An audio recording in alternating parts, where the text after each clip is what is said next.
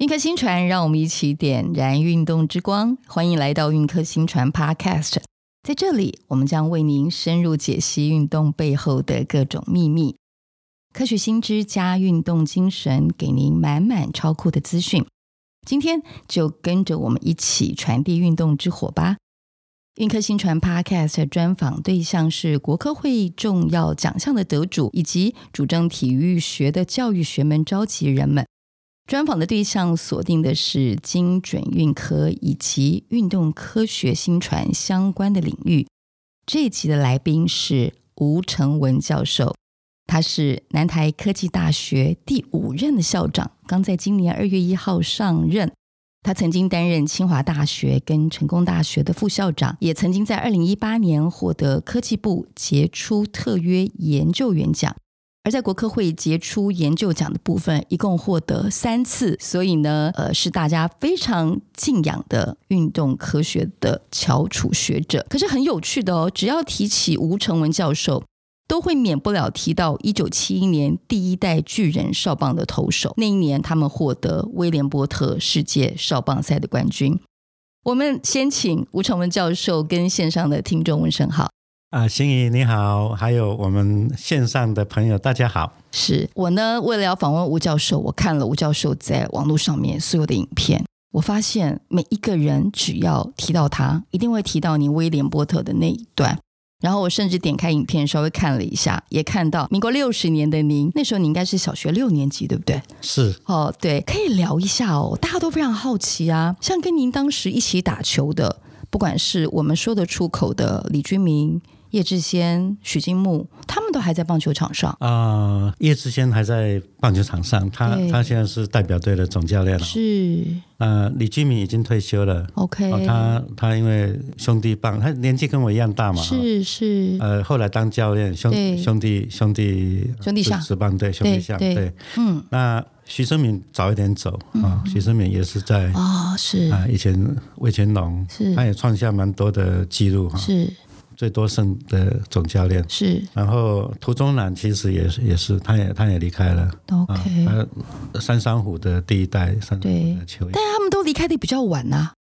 呐、嗯，对，啊、那刚刚提到许金木啊，许金木对是我们我们那一年巨人少棒队的当家扬名海外的当家当家投投手。手，对对呃，他投了第一场跟第三场，对第三场决赛，对我投第二场。对啊、许金木他后来青少棒打完以后，他就他就回台南，嗯哼， 进入南台工专，哈哈，您现在就职校长的学校，对不对？对？这这是命运的巧合。哎呀，真的是所以他后来进到一个纺织厂，一直做到退休。啊，是。但您打到国二，您国三就不打了，为什么？对我，我那时候会到金城国中，是因为许金木他其实比我早一年进去， OK，他他是七虎队的国手，嗯哼，他前一年国手，所以第二年因为他年龄没有没有超过，嗯哼，第二年就跟我们再打一次，哦，加入啊巨人队。 OK，那、等到我们呃从美国回来，那时候政府是说，哎，这个球队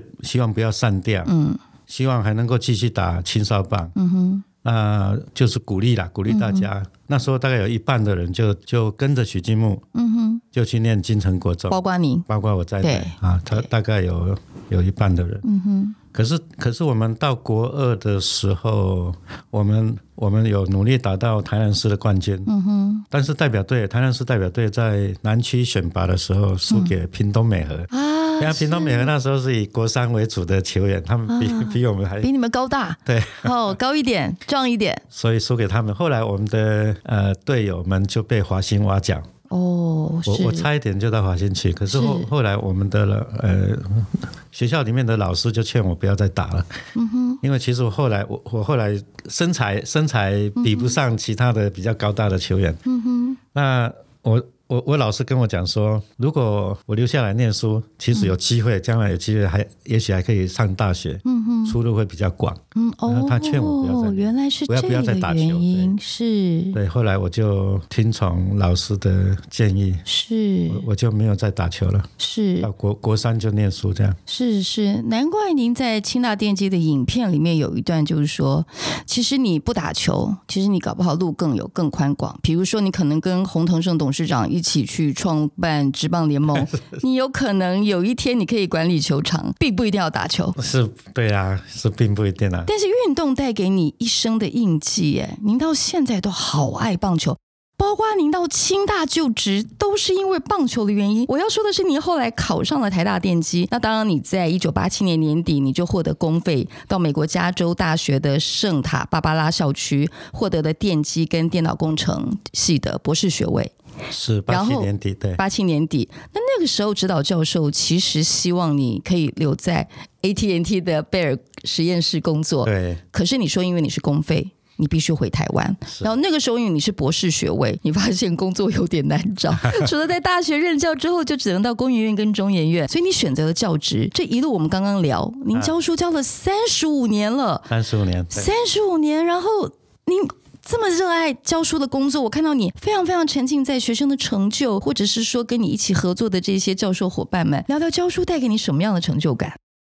教书啊是一个很奇特的工作。我们虽然在台湾大家都说教授的薪水不高，嗯，其实真的不高了，但是教授。当教授有一个很好的的这个诱因，嗯那个那个诱因就是教授没有老板，自由，很自由。嗯，那特别是我到清华大学，我发现清华大学应该是呃在台湾数一数二自 由的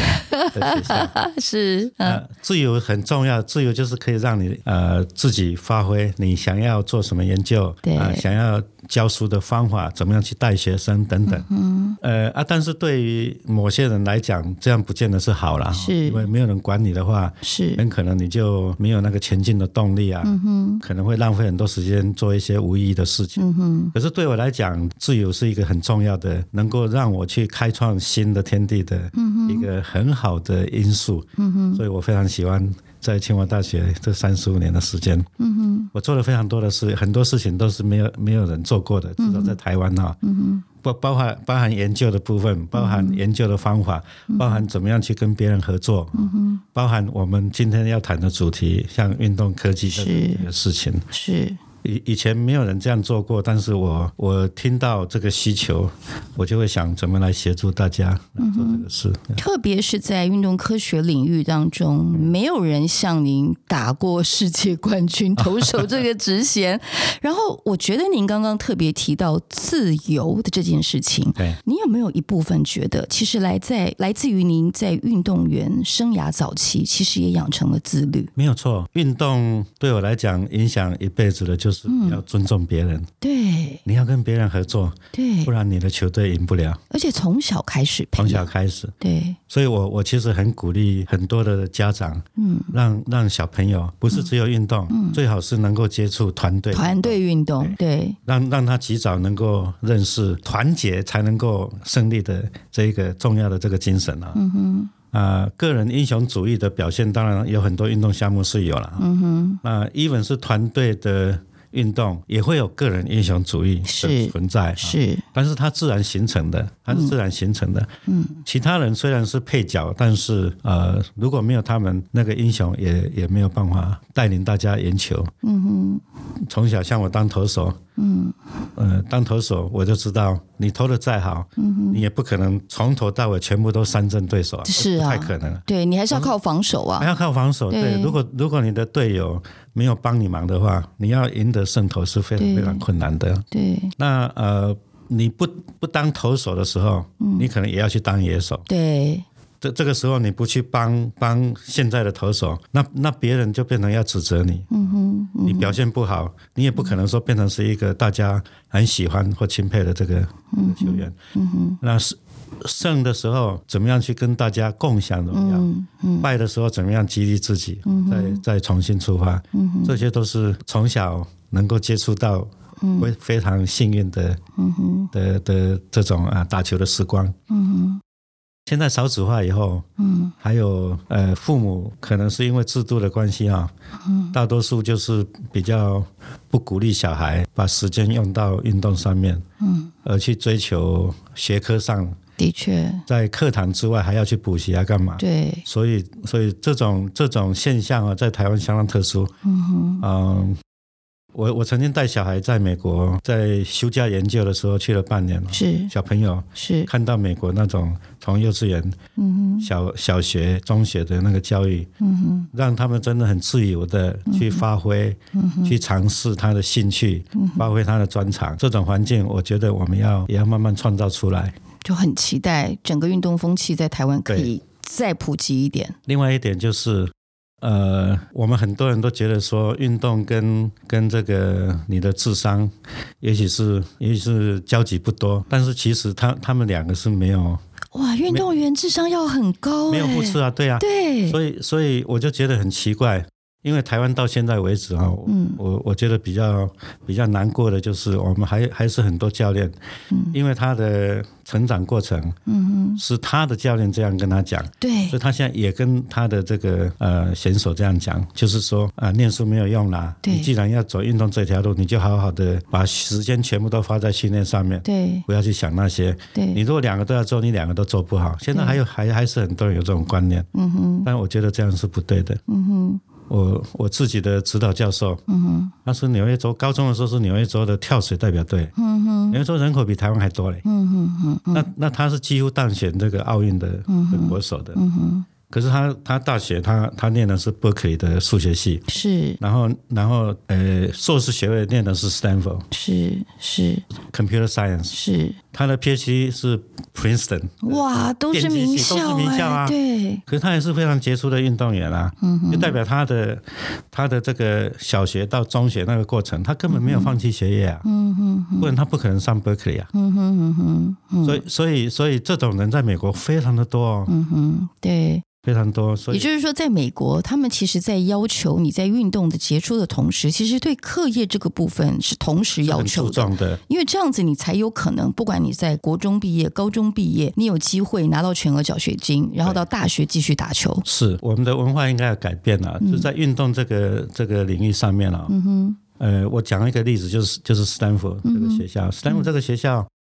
他过去两届的奥运哦，帮美国拿到五十三面奖，哇，这么多面，五十三面，欸、对，嗯，他在他在里约奥运的时候拿到二十七面，嗯、在东京奥运二十六面，总共五十三面奖牌。嗯、你看看我们要多少年才能够累积 那么多奖牌？他是一个学校、 哦、啊，他的学生啊、哦，我跟你讲，他的学生里面啊，他不是体育系培养出来那种，对，什么。什么专业领域，不管是做运动员，他不是这个样子，他是每个学生都有他自己专业领域。对，但是他的学生啊，啊、呃，这种顶尖运动员，对，当然他一定要花很多时间在训练。对，但是这些人他有自己的课业要顾，他自己的专业领域。对，他们怎么样成功呢？嗯，就是这些运动员，他本身他有运动的专长天赋在，嗯、可是他当然也知道他的生涯。嗯哼。不能够当某某种运动，他不不能当当做他的这个一辈子的职业，对对，对所以他一定要在学习另外一个专长啊。所以学校会协助他们，啊、允许他们用花更长的时间，啊、但是他有九十六 percent 的这些顶尖运动员，嗯，在六年可以拿到学位。哦，就是呃，在就学的期间，他可以花更多的时间去追求知识，是但是知识的能力还是需要具备。是，对。那你想想看，在台湾，如果你说。说啊，我即使我我是念清大的，嗯，那我跟我妈妈讲说，哎，妈妈，我清大电机系我要念六年，我才能毕业，嗯，她、嗯、妈妈会怎么想？没晒啦，没晒啊，嗯，就是我们的观念是这样子、啊，对。阿阿弟被他常常比，到时候他就是只会想到自己眼前要跟别人比较的那个面子的问题。是，但是我虽然六年才能毕业，对，我是可以毕业的哦。对，而且我可能也可以在奥运。比如说羽球、桌球，我可能可以拿到奖牌。是是，我是有这个水准，但是你要让我有多一点时间去训练。是，我从事专业训练之余，我还会还是会念书。啊哈，这样这样这样，妈妈会同意吗？嗯嗯，有机会。因为这样的看见好嗯是要透彻的，这个是我们的文化的问题，对文化要要要对能够允许我们的孩子年轻人，还有我对们的小孩对从小他能够发展自己的自己的这个兴趣、专业领域之外，专业领域跟他的兴趣他，的兴趣、他的天分，我们兼很多顾有天分的对的选手，对，你要允许他能够兼顾，嗯哼，这样的环境要存在，嗯哼，啊，这个是整个我们的社会的观念，还有政府的体制要去支持，嗯哼。这嗯这个在美国在在西方是一个很普遍的现象，可是在，在、嗯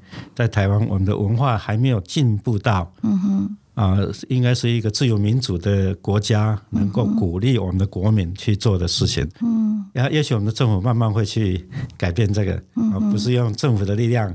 透过这个啊、呃运动单项协会呃去去补助，才会让这个啊、呃运动能够发展，而是靠全民的这个文化的改变，嗯让家长从小就会鼓励。小孩能够兼顾他的运动的兴趣、嗯他的天分，以及他要追求未来生涯的的专业知识，嗯能够让他们同时可以存在。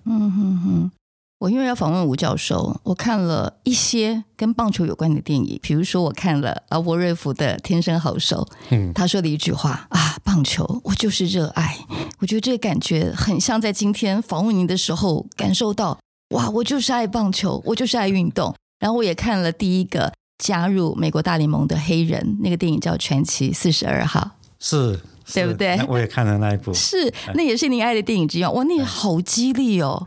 对，我觉得那就是同时告诉人家，就当你热爱一个东西的时候，你不能只有热爱，因为那个热爱就像您刚刚吴教授特别提到的，运动生涯都会随着体力的下降，它真的会下滑。对，可是知识无涯，就像您到现在我们都记得，一九七一年威廉波特少棒赛当中。您的那个第二场，甚至于我有的时候看你过去的影片，我还听到傅达人的声音，不达天哪，这根本都是历史了！他那时候在台视，是啊，是啊，好帅的他哦，然后好小的您哦，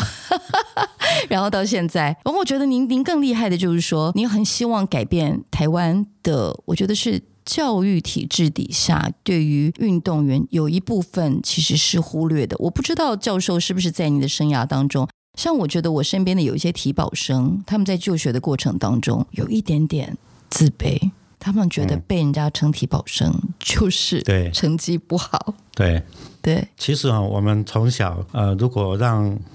喜欢运动、有天分的这个小孩，就让他选择进到那一条路上，嗯、然后就就认为他没有机会在其他专业领域去发展的话，嗯、对这些小孩是不公平的，真的，因为他太早放弃了，他对其实是有很多的这个机会，他可对以同时发展嗯哼，两个专长的，这个这个其实很可惜。那大多数的小孩因为这个原因，所以家长就不让他去走这一条路。可是他走其他的那个专业领域，他也许可以很平稳的过他的一生。可是他如果能够同时保有他的天分，运动的天分，他其实除了他可以呃平稳的过一生之外，他很可能在他的成长过程当中，有一段时间他会帮国家在运动场上表现出世界水准的成绩。是是所以我们我们其实是忽略掉很多这样的人才，嗯没有被发掘出来，这是非常可惜的。这是为什么台湾的这个呃在世界级的这种运动场上，我们那么辛苦啊，得要去发掘人才啊、呃除了说我们棒球可以可以在全世界在这种团队的运动啊，可以可以争一席之地，那是因为我们从小都在发发掘一些。发展棒球这个领发展棒域，球对，可是即使即使国家在发展，嗯在小学的阶段，你也只能够挑几个重点嗯的学校而已，没有办法的确全面不。可能全面嗯都，不可能，所以所以最好的方式是不要只靠政府的力量，靠民间的力量才是最最好的方式。像美国，美国政府从来不补助 这些运动项目的，但是他们的运动是世界第一的，的确，因为政府就是让商业的活动，就是所有的运动都能职业化，就是你要鼓励商业的活动，嗯让让民间的力量可以进来，当当然，你制度要设计的好，嗯也是奖励措施，嗯啊，让让这个还有还有就是文化的这个建立，嗯哼，刚刚提到的，嗯哼，Stanford 刚刚刚我们提到 Stanford 的的这个例子哈，嗯，你去看 Stanford 的入学，嗯，他的大大学大学生要入学的时候，嗯，你如果这个运动这个项目不好的话，嗯你要进 Stanford 的机会就很低。嗯哼，嗯，因为因为他们的文化里面就运动就是必须是你 DNA 的对一部运分运，动是一个基本的，基本的选项。对，因为它其实是人人类的，也是人类的基本需求啊。是大家可能可能都没有没有察觉到这个了。运动是一个人类的基本需求。所以如果说你的成长环境，你没有去 explore 你的、你的运动的这个啊那个天分啊，你的你你的你的兴趣所在，那个他他们的社会就会觉得说你你有缺陷，你的成长的过程有缺陷。那将来你在一个团体里面要跟人相处，其实是不利的，是比较不利的。所以运运动是一个很重要对对啊、小孩子他成长过程一个很重要的让他能够熟悉这个社会一个、一个管道哈。刚刚吴教授特别提到 Stanford 的例子，我觉得这当然是属于我们台湾的家长或台湾的教育界可能要去参考的。但是我也很想问您一个问题：像您在国二的时候，其实因为老师给您说，可能你的身材这部分打下去，未来不见得会有更好的出路，但你念书也有可能还是可能在棒球这个领域再发挥。但现在有很多人他已经是运动选手了，他也不像 Stanford 这样子得到那么好的对待。嗯，那请问一下，如果他现在想转型，他该怎么样选择？我我其实呃前几年在清华大学跟新竹教育大学合并的时候。嗯对，我的同事就是从新竹教教育大学过来的同事，是他们在原来的新竹教育大学的体育系里面对，其中就有一位那个邱文信教授，嗯哼，他就来找我，嗯哼，他他他说啊，他在想，因为他也他也受过向子元教授的的教导。啊，是，他是在想说，在清华大学有没有可能去发展运动科学这个事情来请是来是来请教我？是我们终于讲到运动科学这个主题上是是，是对那我就在想说，诶，那体育系的学生跟运动科学对这之间怎么去做连结？对，清华大学本身是理工非常强的一个的确学校，的确我就我就开始在想说怎么去协助他们。嗯哼，既然两个学校要合并了，嗯哼，那将来将来这个体育系怎么去转型？嗯，是不是有可能来协助他们能够把运动科学，他们口中的运动科学，能够把它建立起来，变成他的第二专场嘛，变成变成说对。这个系如果收的学生，将来有机会跟清华大学的理学院、工学院、电机资讯学院等等，对、这些学生有机会能够，有有有有交集的话，也许将来他们有机会能够扩充他的生涯的机会，啊、两两个步骤，一个步骤就是协助那个啊邱邱文信教授，他那时候当系主任，啊，他是系主任，他是系主任，嗯就就是协助他们，呃，能够转型，嗯哼，转型后来就把体育系把它改成叫做运动科学系。而且比我们台师大还早呢， 是那时候也请向子元教授来当顾问啊，是来来当顾问。我第一次认识他是因为这个，啊，是这个原因，学运动科学这个学系的关系，是是。是然后第二步呢，就是说，实质上如果要让理工领域的的老师跟我们体育系的老师，或者是体育室啊教体育课的这些带带校队这些老师，他们能够有跨领域的结合，嗯，那必须要有一些实质的、实质的，包含研究计划或者是带学生的专题计划等等，嗯所以我也协助他们成立一个运动科技，我把它叫科技哈，运动科技中心，清大运动科技中心，对在二零一八年的时候成立，对。对，为什么叫运动科技呢？因为早期我们讲运动科学，它是做科学的研究。科学研究大部分是指的是，呃，包含那个生物力学啦，哈，嗯，呃，运动生理啦，生生理运动学心理啦心理学，防护啦，还有还有这个附件啊对等等哈，是那些的这个结合，它对它的它的对象通常是竞技型的选手竞，技型的选手，对就是少数人。对啊，他的研究也是针对各各个选手各个专项的的问题，啊，想办法解决。嗯，他其实并没有，并没有啊、呃那种经济的效益存在嗯啊。啊，经济效益存在，就像在美国，这些嗯事情其实都是商业的活动。嗯嗯嗯，经济效益的存在是必须要有产业，对所以我在想说，一台湾是一个科技王国，嗯哼，我们怎么样去把科技的实力，嗯哼，跟运动，嗯哼，运动这这一个非常大的这个领域，嗯哼，它是科技可以使用的地方，它就会变成是市场，嗯科技的市场，把它结合，把它结合。既然讲科技就，就就是已经讲到产业了，对，所以我就我就说，我们这样做好了，我们就是成立运动。科技中心不要叫运动科学，嗯、因为有产业才能够支撑它长远的发展，嗯、不然的话，你永远是需要政府的资源投入、学校资源投入，这个是不能够支撑长久的。嗯、那在清华大学要成立一个校级的研究中心，学校也会要求你一定要。嗯，自筹经费，嗯、啊，不能靠学校来养你哦，所以你们是自筹经费成立的这个运动科技中心的，是，所以自筹经费，哦、当然一开始学校会会支少少部分经费的支持、哎，嗯就是就是算是算是一个一些种子的资金，啊、学校学校其实也蛮支持的，是是。后来我协助那个邱邱教授，嗯哼，在学校争取到。成立这个中心以后，经过了两三年，现在慢慢的这个中心已经已经开始扩大，跟产业界合作，对，跟。跟这个呃，甚至体育署是有很多合作计划，啊对，还有国科会现在对拿到了非常多的呃科研，对，是，然后越来越多的教授，包含电机系、资工系，嗯，还有我们工学院的机械系、材料系等等，嗯，嗯有有越来越多的教授愿意跟我们的呃运科的教授，嗯、就是运动专场的教授来合作，嗯那除了除了运科系之外，我们还有体育室一些。嗯啊、呃，我们体育的老师有很多也是当过国手的，嗯，各各、嗯、各个不同的运动专长啊。嗯那那啊、呃，这样子的话，既然老师们可以合在一起去做一些计划、做研究工作，嗯、在大学部，我也希望他们能够共同主持大学部学生的专题。嗯哼，那专题会把希望能够把这个运科的学生跟理工的学生把他们集合在一起。嗯哼哼，他们他们能够在学校的时候就共同可以去完成一些运动科技的这个发展以后。嗯哼。运动专场的学生，他们将来他的出路，嗯、除了他自己专精的运动项目之外，他也了解到各种各样的科技，嗯、能够协助他们做什么，他们会使用。嗯、以后他除了运动场上的的这个生涯之外，他可能。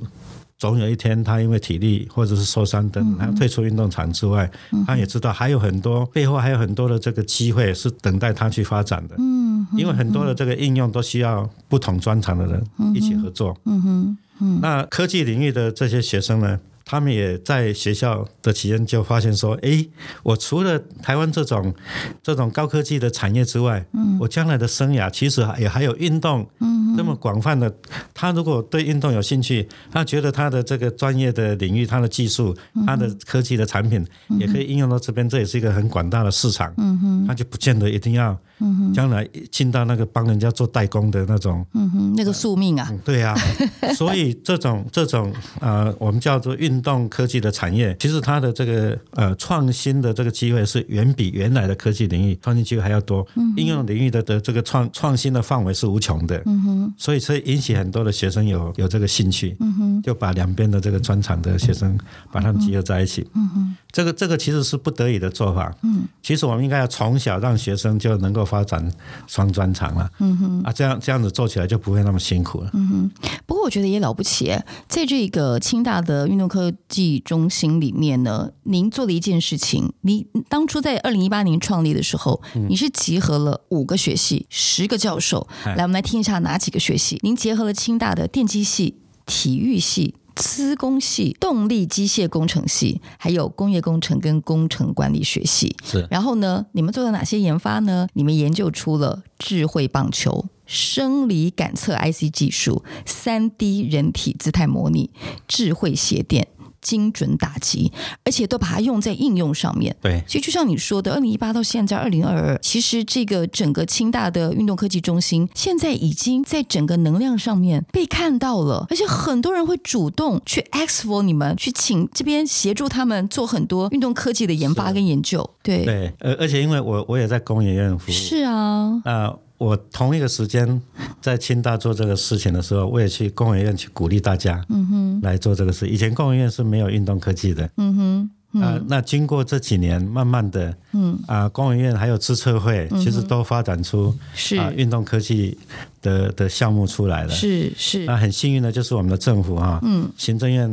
科技汇报啊，也是在在前年底啊，嗯，也通过运动科技变成是政府的科技政策的一个对项目，对所以现在大家有更多的机会对啊，能能够在在产业界、在学术界，嗯啊，以及我们的政府三方的这个合作，能够发展出更多的这个机会出来。